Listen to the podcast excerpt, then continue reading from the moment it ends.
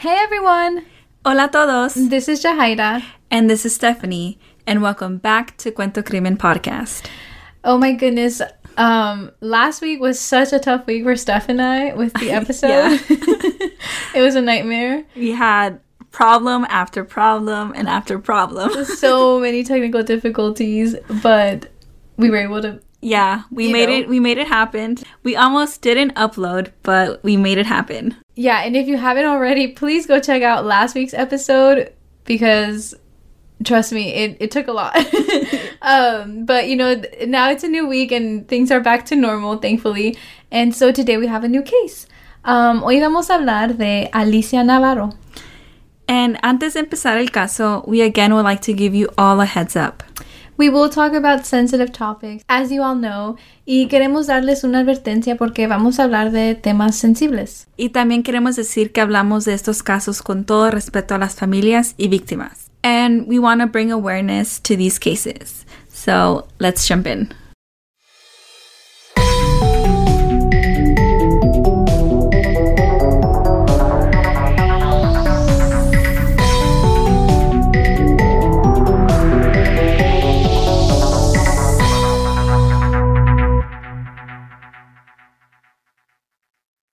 Today we will be talking about the case of Alicia Navarro, a smart and beautiful teenager that has autism. And this case is a little different because it involves a very vulnerable and indefensive person. Steph and I, uh, we both have experience working with kids on the spectrum. Um, I'm currently still working as a one on one aide. And my first job right after college, I was working in the field. And to be honest, I think it's one of the best jobs I've ever had. Yeah, I mean, there's tough days for sure, and it's, you know, you really have to be super patient and understanding, but the little things, oh my god, they make up for it so much. I love it. Yeah, it's it's so rewarding when the little things make up for Yeah. it. Um, and so this case kind of hit us hard. So we definitely wanted to shine some light on this case. Yeah, and you know, let's just take care of those that are most vulnerable to us, you know? Um, but okay, let's begin the case. Alicia Navarro desapareció en septiembre 15, 2019. Ella de 15 años desapareció de Glendale en Phoenix, Arizona. De niña, Alicia had developmental um, delays y también dificultades sociales, which is something very common for someone who's on the spectrum. Again, it varies. It's not like they all fit the same, you know, mold, I guess you can say. Y a los 12 años, she was diagnosed with autism. Alicia, a young smart teenager, was attending Bourgade Catholic High School. Her diagnosis was high functioning on the autism spectrum. You know, sometimes it's really hard to get resources for kids on the spectrum, but Alicia's family was able to get a behavioral coach to help Alicia be comfortable in the school environment and kind of like help her navigate through it. Es difícil obtener más ayuda para niños con autismo. As parents, you know, it's nice to get involved and, you know, find resources para poder ayudarlos. Y la familia de Alicia hizo eso. Alicia tenía una persona que la ayudaba a sentirse confortable en la escuela. Alicia le empezaba a gustar la escuela um, y a ver a sus compañeros, which brings me so much joy that she felt safe in her community at school. Y ella solo se despertaba y se levantaba para arreglarse, para irse a la escuela. She was happy and again, she was just, it seemed like she was really comfortable. And su mamá la motivaba para que ella saliera, la, la animaba para que se vaya a juntar con sus compañeros, para hablar con ellos, and you know, to be social. Ya, y dice su mamá que ella nunca fue estricta con su hija porque ella quería que, que saliera. You know, she wanted her que to be out and about, que saliera con sus compañeros a convivir. And we think that's really nice because, you know, being social is a big part of your teenage phase, you know, and it's like a big factor in the overall experience. Yeah, and she was a really great student y en su tiempo libre a ella le gustaba jugar videojuegos. Como um, some of the games that she liked was el juego Minecraft y también le gustaba jugar con sus amigos por el internet. Everything was normal. No estaba pasando nada para que la mamá sospechara que algo estaba pasando with her daughter, you know? On September 13th, 2019, Alicia le pidió permiso a su mamá para poderse quedar en casa porque tenía ansiedad. And of course, you know, her mom let her stay. And como siempre, she stayed in her room most of the day. But her mom did take her out to get her eyebrows done. And they had a good time. They bonded, you know, a very nice mother-daughter time. Oh yeah, like a little a little day off, you know. Everything was fine. And that's kind of how it was for a while. Like things were fine between Alicia and her family, her social life, everything, you know. Um, pero una vez la mamá de Alicia, Jessica Núñez, you know, now she remembers que vio que un desconocido le estaba preguntando preguntas personales um, por el internet a Alicia. And her mother, Jessica, said that Alicia doesn't know how to determine people's intentions. So she was really worried about these messages y tuvo una conversación con su hija Alicia sobre seguridad y también sobre gente con malas intenciones por el, el internet. Yeah, so Alicia was being supervised y su mamá había hablado con ella, which kind of like reminds me too, like it's very important to kind of like, I feel like technology is at the reach of everyone's hands now. And so like, it's really important to kind of keep an eye. Like, I know my older sister definitely keeps an eye on my niece. Yeah. Because she also plays like, I think Roblox is like what's in, Yeah, I feel like this dying is a new generation. So I feel Yeah. like parents have this conversation with their kids now more than like when we were kids, you know? Mm-hmm. Yeah, We didn't really have technology. isn't as common. Yeah. But now with this information, there's a possibility that Alicia might have not understood the dangers of talking to strangers online. Ya, porque en la noche de septiembre 15 del 2019, Jessica, um, la mamá de Alicia, decidió desvelarse porque quería esperar a su esposo que llegara del trabajo. Y ella dice que como a la una de la mañana, Alicia bajó de su recámara por un vaso de agua. Y en eso, Alicia pregunta por qué todavía no se ha ido a dormir. And su mamá le contestó que estaba esperando a su esposo. Y al fin, cuando por fin llegó, ella se fue a dormir con sus otros dos hijos y su esposo se durmió en el sofá. And that was that. That was how their night went. You know, nothing strange, nothing out of the ordinary. But it wasn't until the morning when she knew something had happened. Encontró la puerta de atrás abierta. So she went out to go look for Alicia and she could not find her. Lo único que encontró fue una nota de Alicia. La nota dice, I ran away. I will be back. I swear. I'm sorry. Alicia. Um, y en español decía, me fui, volveré, lo prometo, perdón, Alicia. And that must have been super hard for Jessica to find in her bedroom, you know? You know, what do you think about the note? I mean, I don't know. She left a note, right? Which I would say she cares. She knows she's going to be looked for, you know, that she's cared for. Yeah, and, and I was thinking the same thing. Um, and like she's saying que va a volver. Yeah. And like, I don't know, she sounds very like apologetic, Yeah. you know, like maybe again goes back to like, oh, ella sabía que su mamá was going to be freaked out. Ella sabía que su mamá was going to like question on this that you know, so maybe maybe she knew, knew. Like, I don't know, like sometimes you know like when you do something that your mom tells you not to. Yeah. Hey, but you're still gonna do it anyways. But you're like, oh, I'm so sorry. You know. yeah, I'm sorry for like not following the rules, but I'll be back. Yeah. You know?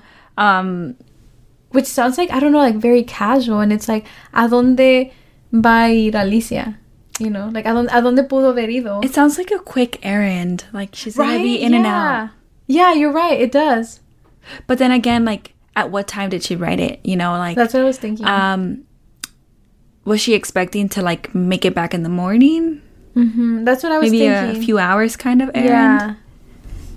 Because if if if she was awake at one in the morning, she could have possibly like wrote it then and kind of like leave and then like you said like expect to come back in the morning. Mm-hmm. I don't know. It's it's a little brings up a lot of question marks. Yeah, Like, it's like a, a big time gap Mhm. of when she could have left, you know? Yeah. And entre las investigaciones, they did confirm it was her handwriting.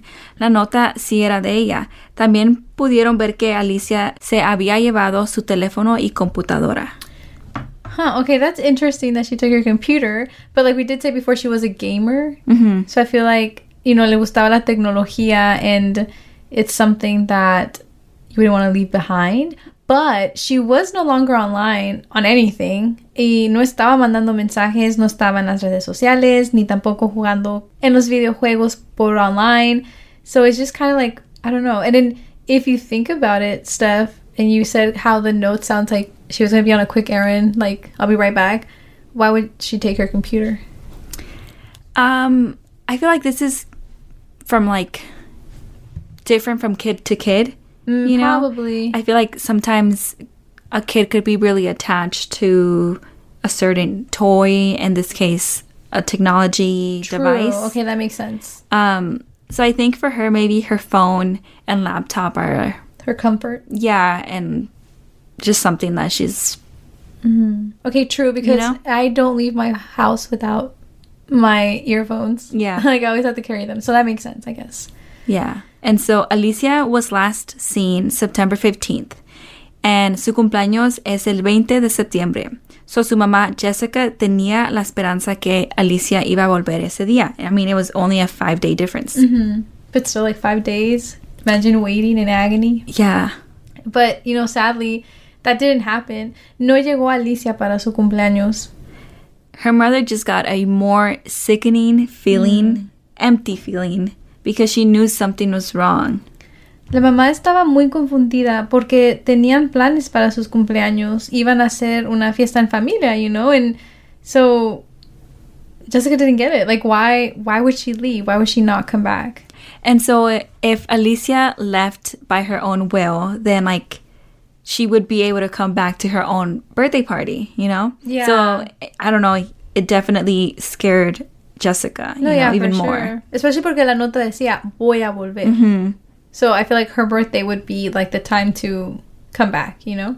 And also, like, there was no reason for Alicia to run away on her own. She was really close to her family, her mom, Yeah, she And- seemed like she was happy. and also like very comfortable in um, her school environment. Like she was just, you know, getting warmed up to it, and you know, She was thriving. hmm Um, and so the police responded in a good way. They put a digital billboard on one of their highways in hopes to spread the word.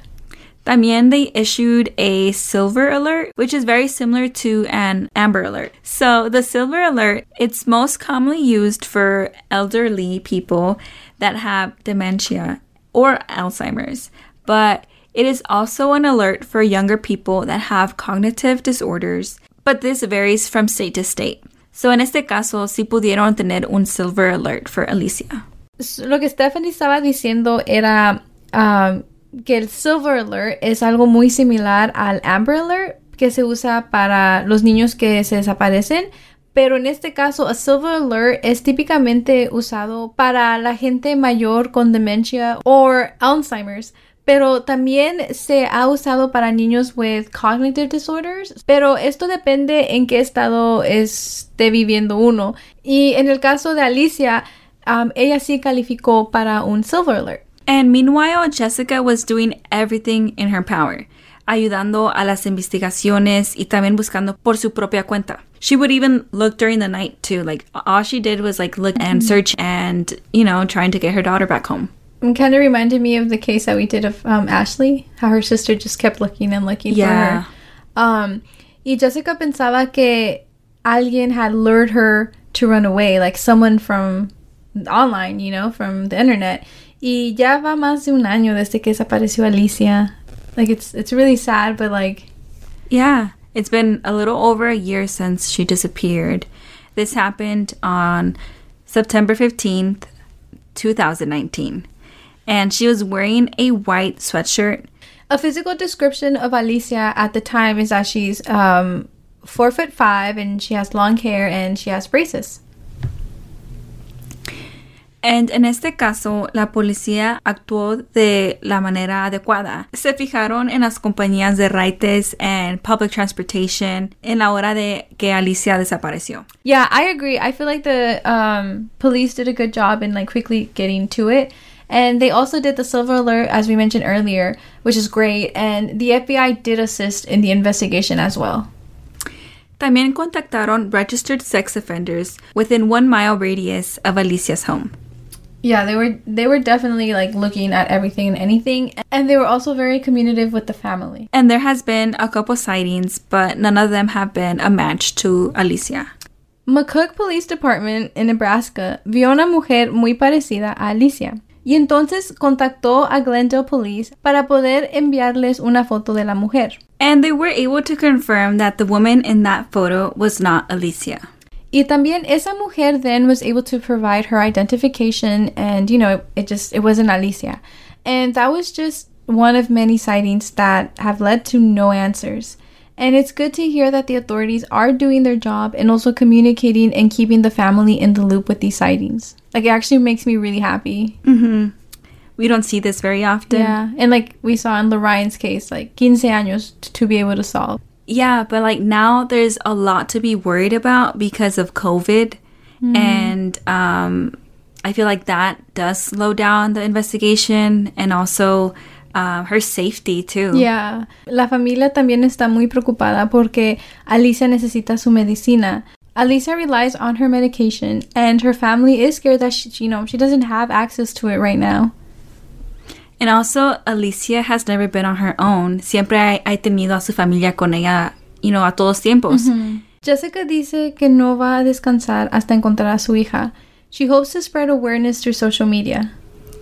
She has a TikTok account and it's at Find Alicia Navarro. So please go check it out. Yeah, please definitely check it out. See if like maybe you recognize anything that you see. Um, and this case is open, and they are still investigating, and they are still looking for her. Las autoridades no han dado muchos detalles de la investigación because they don't want to compromise it. But I feel like it is our duty to spread the word, and again, you know, just be on the lookout, and you know, let's get Alicia home.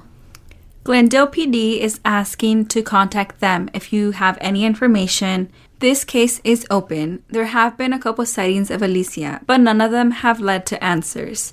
So please call in if you have any information. For a direct phone call, the Glendale police phone number is 623 930 3000. Yeah, so si saben algo de Alicia, tienen, you know, just a lead or anything, definitely we encourage you all to um, reach out. It must be really frustrating for the family to just be waiting a whole year and like no responses, no answers, no nothing. Um, and, you know, yeah, it's still an open case. So this is why we like talk about these cases because I don't know, I feel like the world is still very small and who knows, someone out there listening could potentially. Could, yeah, I could potentially know. Yeah. Thank you for listening to our episode this week. If you have any recommendations on which cases we should cover, please let us know in our Instagram or on Twitter too, which is just at Cuento Crimen Podcast, and our Twitter is just at Cuento Crimen. Uh, we would love for you all to recommend. Yeah, we would appreciate recommendations. Maybe cases from your own community or just cases that you've heard of. Like, we would love to talk about them on here. Yeah, we appreciate you all. Trust us, we really do. Thank you so much for the support. You all have been so kind to us. I know, it makes my heart feel so warm, you know? Yeah. Um, thank you again and see y'all next week. And happy holidays. Happy holidays.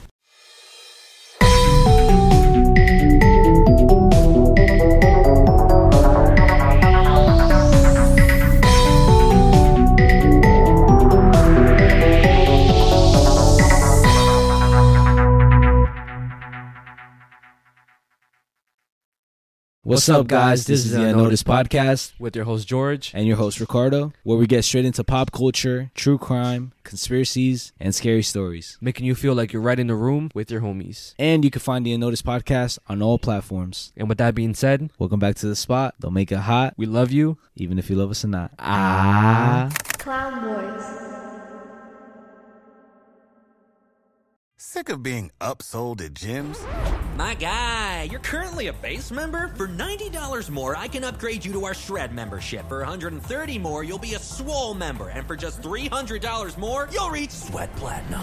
At Planet Fitness, you'll get energy without the upsell. Never pushy, always free fitness training and equipment for every workout. It's fitness that fits your budget.